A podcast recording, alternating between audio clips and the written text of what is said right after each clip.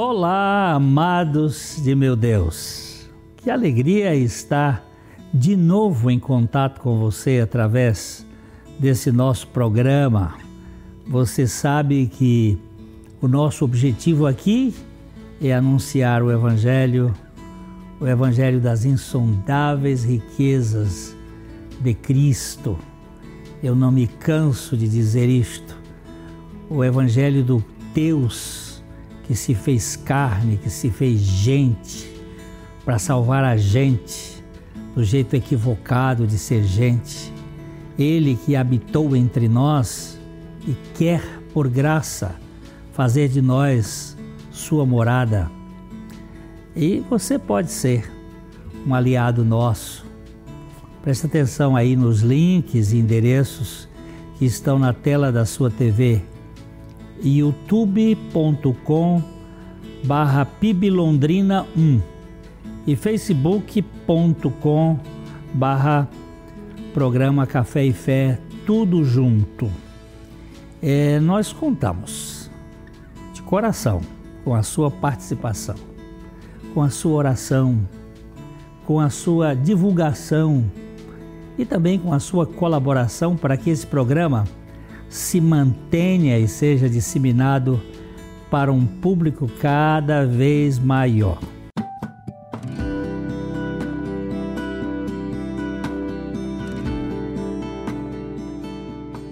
Humildade, a verdadeira grandeza. Esse livro é escrito por C.J. Mahoney, é um homem que eu tive o privilégio de conhecer. Ah, esse homem ele é pastor, ele é autor de alguns livros homem muito simples, muito querido, que apesar de admitir não ser um exemplo de humildade, eu, eu testifico o contrário a respeito dele. Ah, como o próprio nome do livro já diz, ele vai lidar com essa questão que é fundamental para a vida de todo cristão. E o livro começa com um exemplo interessante de humildade, onde o autor do prefácio, que é diferente do autor do livro, ele escreve o seguinte a respeito do autor do livro. Ele diz assim: Para mim, o melhor exemplo desse tipo de humildade é o fato que, após 27 anos servindo como pastor da igreja Aliança da Vida, ele, o autor do livro, decidiu passar seu cargo para mim. Eu tenho apenas 30 anos, enquanto CJ Mahoney tem 51 e está, em minha opinião, no auge de sua vida e ministério. Esse livro ele é escrito por esse homem que luta com orgulho, como todo cristão luta, por alguém que entende o quão importante é a, a humildade para a vida do cristão. E ele vai definir a, a humildade da seguinte maneira: ele fala assim, humildade é avaliarmos a nós mesmos honestamente à luz da santidade de Deus e da nossa pecaminosidade. É uma batalha que é travada olhando para aquele versículo de Tiago 4,6 que Deus resiste aos soberbos, mas dá graça aos humildes. E ele vai mostrar várias facetas da verdadeira humildade. Ele vai mostrar como é que Deus enxerga e como que nós deve, devemos perseguir a humildade na nossa vida, lançando fora o orgulho.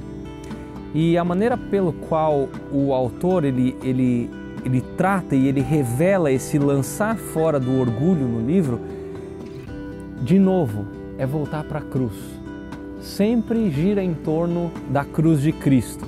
Como ele mesmo faz, citando John Stott, num determinado ponto do livro, ele nos diz assim: Toda vez que olhamos para a cruz, Cristo parece dizer-nos: Estou aqui por causa de vocês. É o seu pecado que estou levando, a sua maldição que estou sofrendo, o seu débito que estou pagando, sua morte que estou morrendo. Nada na história ou no universo nos torna tão conscientes de nossa pequenez quanto a cruz. Todos somos grandes aos nossos próprios olhos, especialmente no que diz respeito à justiça própria, até que visitamos um lugar chamado Calvário. É lá, aos pés da cruz, que murchamos de volta ao nosso tamanho real. Como alguém pode ser arrogante quando fica ao lado da cruz? Então, a, essa lembrança da cruz e fazer isso diariamente é o que nos leva para mais perto dele e para mais longe do orgulho. E o livro ele foi dividido em três partes pelo C.J. Mahoney. O primeiro ele vai traçar a ideia de como essa batalha contra o orgulho acontece, né, os perigos que o orgulho apresenta.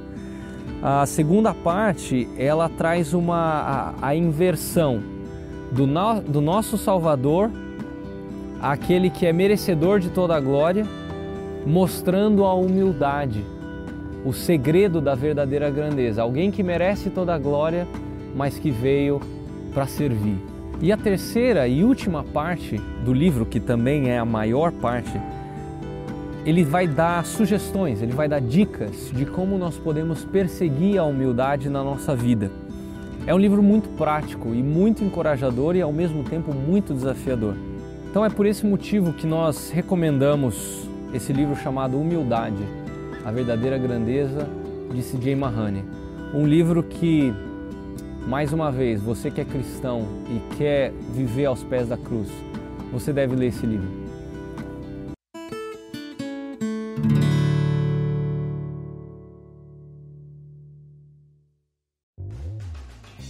A Livraria PIB Londrina procura selecionar cuidadosamente seus títulos e autores a fim de oferecer um conteúdo alinhado com o Evangelho de Jesus Cristo, Bíblias, livros de teologia, devocionais, literatura infantil, biografias, comentários bíblicos e muito mais.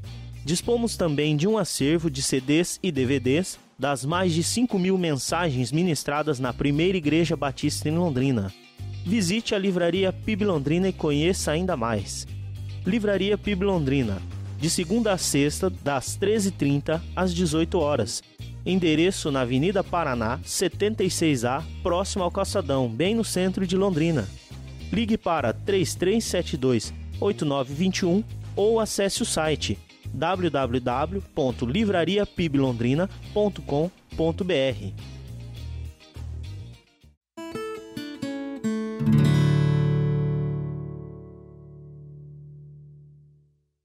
Hoje o nosso objetivo aqui é falar sobre a vida cristã em dois níveis. A, a nossa vida natural há apenas um plano, o plano de baixo, o nível caído.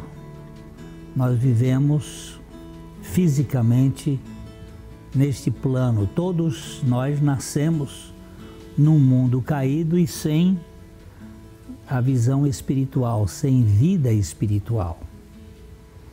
É, nesse plano é a alma que dá as cartas, sob a ótica da terceira dimensão, dos sentidos, dos sentimentos. É aqui que nós vivemos, neste mundo físico. Agora, o espírito está morto, encontra-se separado de sua fonte vital, que é o próprio Deus. E nada sabe do plano de cima. Ele está desconectado. Ele não tem vida espiritual. O espírito foi desligado da, da matriz da fonte divina. Há um plano de cima que é invisível e eterno, mas a alma nada sabe dele. O espírito está morto e tudo que nós conhecemos é o aqui e agora. Esta realidade física. A alma, com os seus fios desencapados, ela sai dando curto curto-circuito aí para todos os lados naquilo que se convencionou como sendo espiritualidade. Esses mecanismos é, de, dos poderes latentes da alma, dessas questões emocionais em transe, em êxtase, E a gente acha que isso de fato é a vida espiritual, mas não é isso, é a, a alma nas suas, nos seus estertores, na sua, no seu frenesi. A alma tem essa característica de querer agir como se fosse espiritual, mas na verdade não é. É, é, é a psique em sua emocionalidade, em transes ou aquelas questões emocionais extremamente fortes. Os sentimentos é que ditam o papel da religião. E esses poderes latentes da alma fazem prodígios em nome de Deus. Nós já falamos aqui algum tempo atrás sobre os assuntos parapsicológicos é, que dão a esta ênfase muito forte, como hiperestesia, clarividência, é, radiestesia e coisas assim que são, são poderes da alma humana, mas que não têm nada a ver em si com a espiritualidade, com o que é espiritual nada pode ser mais equivocado do que apoiar-se na alma para estabelecer a via da vida espiritual. É simplesmente desgastante. Existe muita gente aí no campo esotérico trabalhando com os poderes kundalínicos e com os poderes da alma e afirmando que isso se trata de vida espiritual, mas é, isto é o, o plano do homem, o homem caído. Tudo que é tridimensional, é sensório, não tem nada a ver com a vida espiritual. Além do que, não são os sentimentos que validam a experiência da vida transcendente ou a vida transcendental.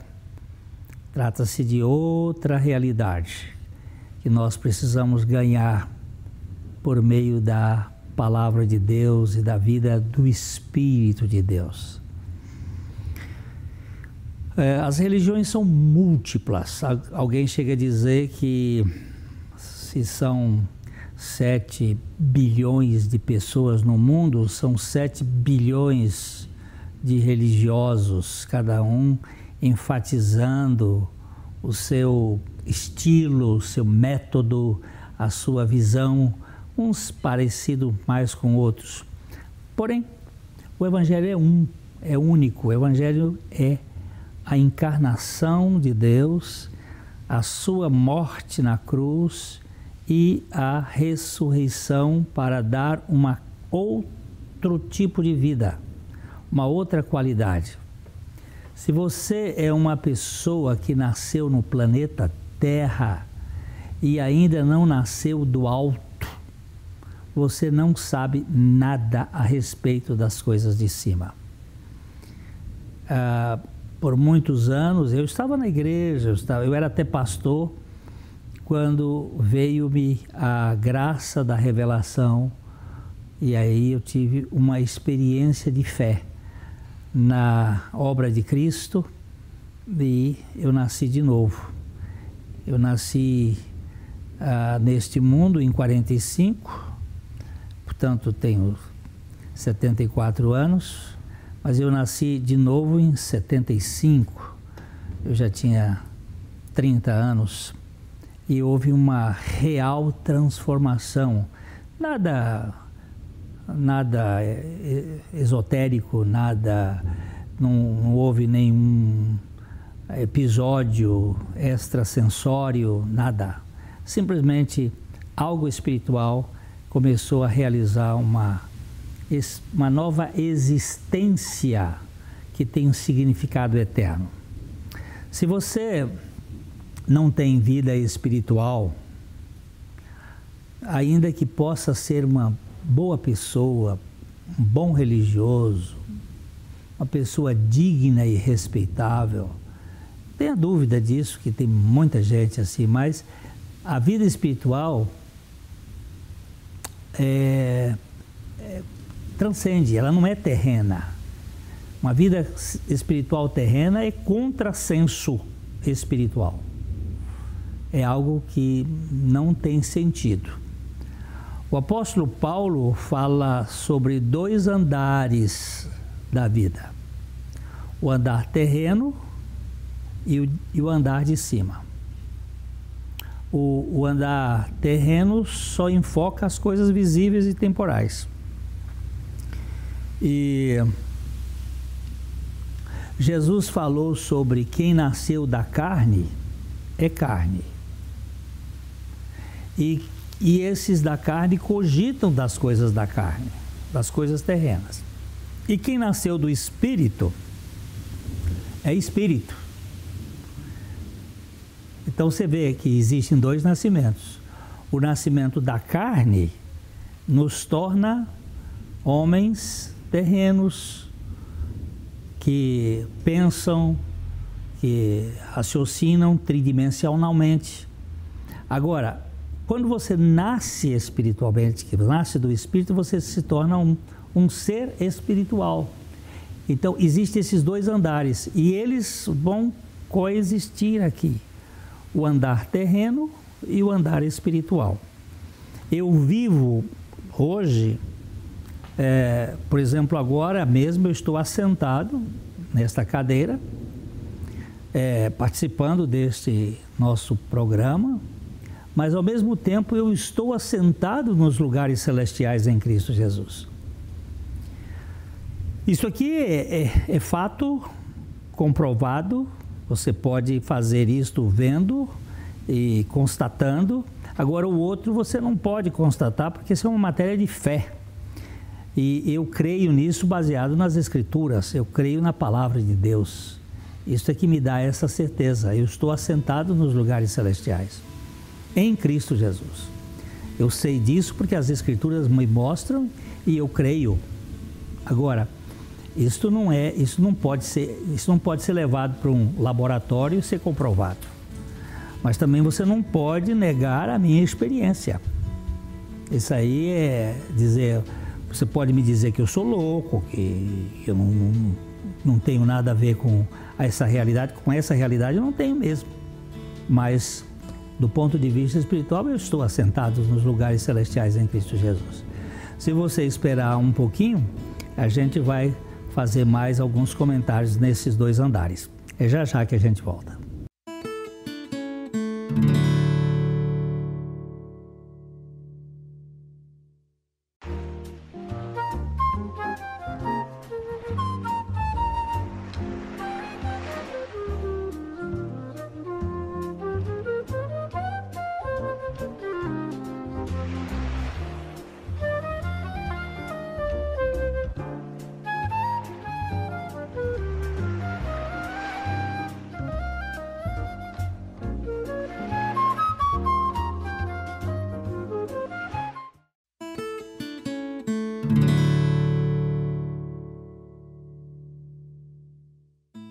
Estava dizendo, aquele que nasceu da carne é carne, e o que nasceu do espírito é espírito.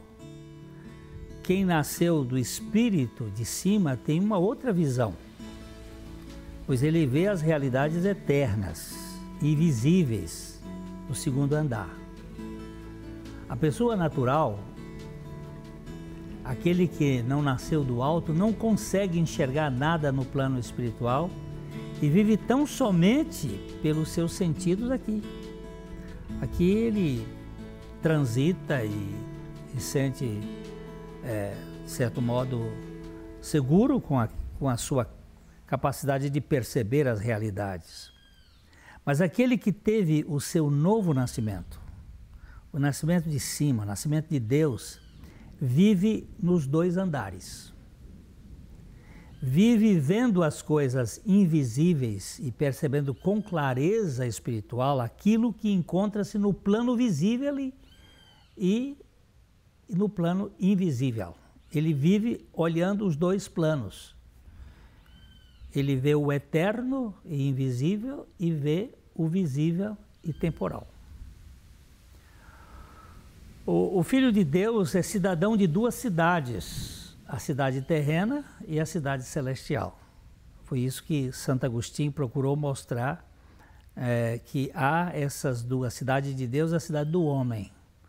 A Jerusalém celestial e a Jerusalém terrena. E nós vivemos nessas duas. Ah, como uma pessoa nascida na carne, ah, eu, eu vivo no plano temporal, tendo a, a visão das coisas terrenas. Mas, como alguém que nasceu do alto, eu vivo no plano espiritual. Eu vivo em outra dimensão, vendo as realidades do mundo espiritual. Transcendo a este mundo visível. Quer dizer, eu vivo aqui e agora e vivo além. É, como tudo isso aconteceu? como isso acontece? É o milagre da graça. É a transformação que Deus opera em nós. Jesus, ao ser crucificado e ressuscitado como grande pastor das suas ovelhas, ele assumiu a natureza pecaminosa e perversa dos, das ovelhas perdidas e crucificou juntamente com ele para que nós ganhássemos uma outra dimensão. Assim, nós somos terrenos, temos uma natureza terrena, mas somos espirituais porque temos a vida de Cristo em nós. Isto me dá a clareza de dizer que eu vivo aqui com a expectativa de lá. Eu tenho os pés na terra, mas o meu coração está ah, ah, seguro na obra de Deus.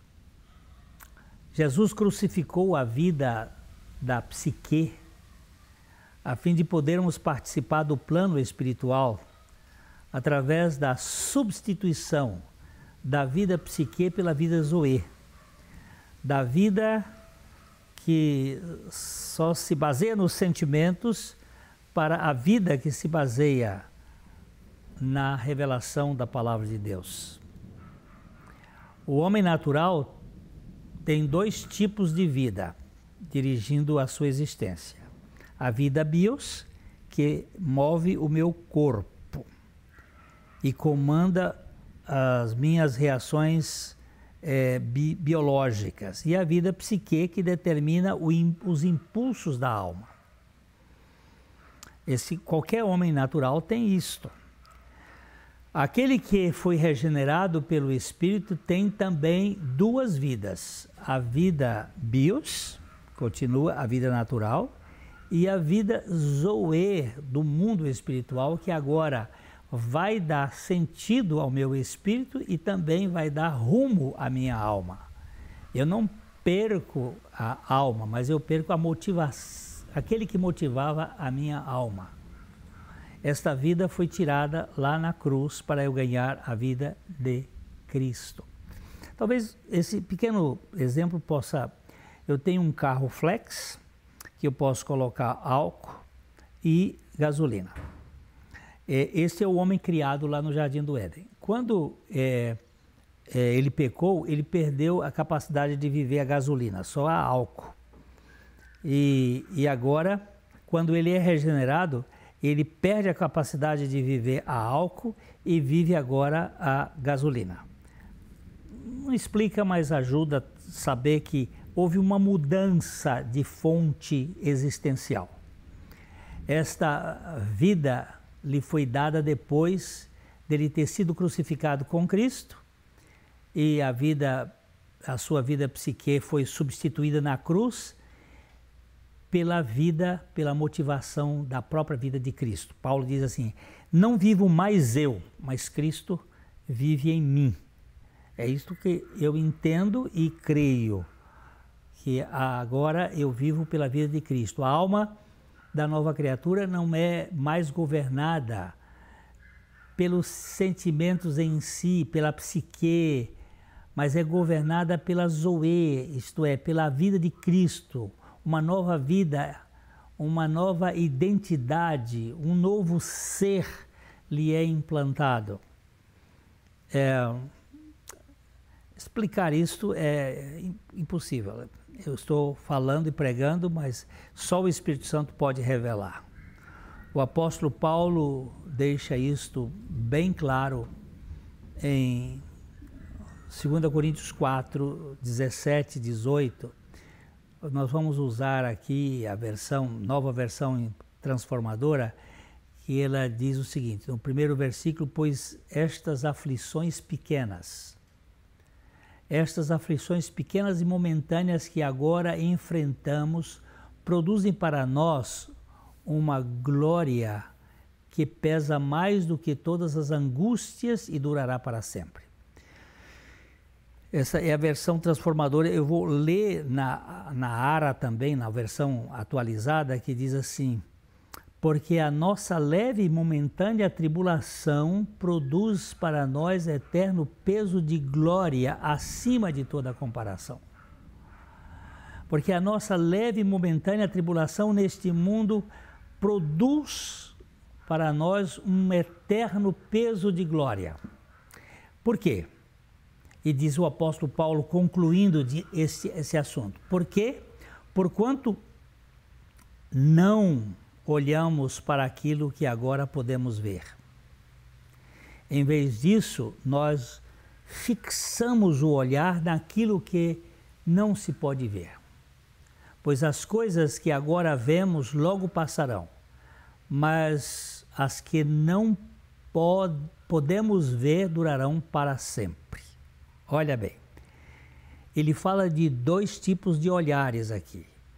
Não olhamos para aquilo que agora podemos ver. Agora eu estou olhando para aquilo que eu não posso ver. Por quê?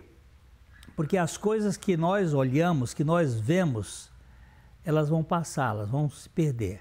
A outra versão vai dizer assim: não atentando nós nas coisas que se veem, mas nas que se não veem. Ah, porque as que se veem são temporais e as que se não veem são eternas. Então tem dois planos: o plano visível, é aqui que nós estamos, e o plano invisível. Eu, eu vejo as coisas aqui, mas eu estou vendo as coisas lá. Eu, por exemplo, posso dizer para você com toda certeza: eu estou crucificado com Cristo e eu vivo não mais eu, mas Cristo vive em mim. Podemos dizer que o homem natural, a pessoa que não nasceu do alto, vive apenas no plano humano, mas o cristão nascido de, de Deus vive em dois planos. O apóstolo disse: Vocês também são pedras vivas, as quais são templos espirituais edificados Além disso, são sacerdotes santos, por meio de Cristo ofereçam sacrifícios que agradam a Deus. Vivam para a glória de Deus. O Senhor é a nossa vida. Coração para coração.